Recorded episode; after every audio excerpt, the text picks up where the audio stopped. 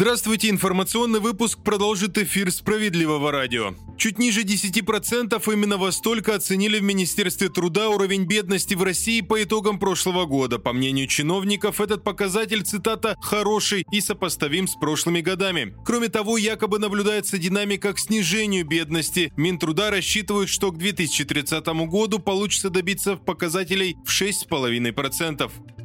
Тем временем названы сферы труда, где последнее время чаще всего росли зарплаты. Данные приводит один из порталов по поиску и подбору персонала. По их информации, за последние полгода зарплаты своим сотрудникам чаще всего повышали компании из сферы логистики, производства и услуг. В целом оказалось, что за прошедшие 6 месяцев сразу 77% работодателей увеличили уровень дохода своих сотрудников, говорится в исследовании. Добавлю, малый бизнес повышает заработную плату чаще, чем крупные компании, утверждают аналитики.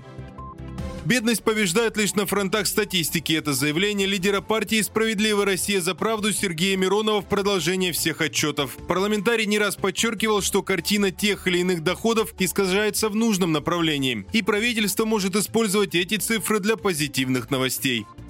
Заявление в полицию о мошенничестве через госуслуги. Такую опцию на портале предложили ввести специалисты Центрального банка страны. По их мнению, благодаря подобной услуге люди смогут более оперативно сообщать о хищении в правоохранительные органы. Банки, в свою очередь, тоже смогут действовать, блокировать счета или помогать вычислять мошенников. Подобную опцию предложили внедрить не только на портал госуслуг, но и в приложение банков. Добавлю, пока это лишь планы развития цифровых услуг на ближайшие годы. Рост цен на кофе прогнозируют уже в этом году. По мнению экспертов, стоимость может увеличиться сразу на 15%. Связывают это с общемировыми тенденциями. Якобы спрос на зерна очень большой, и поставщики никак не могут его удовлетворить.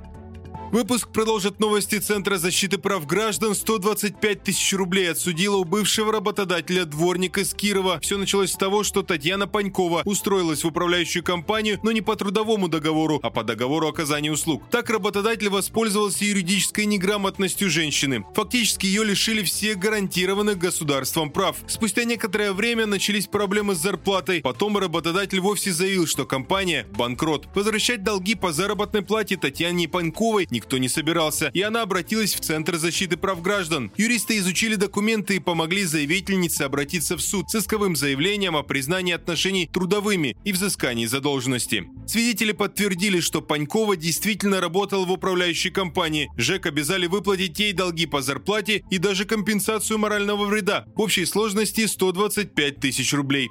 На этом пока все. С вами был Захар Письменных. Не переключайтесь.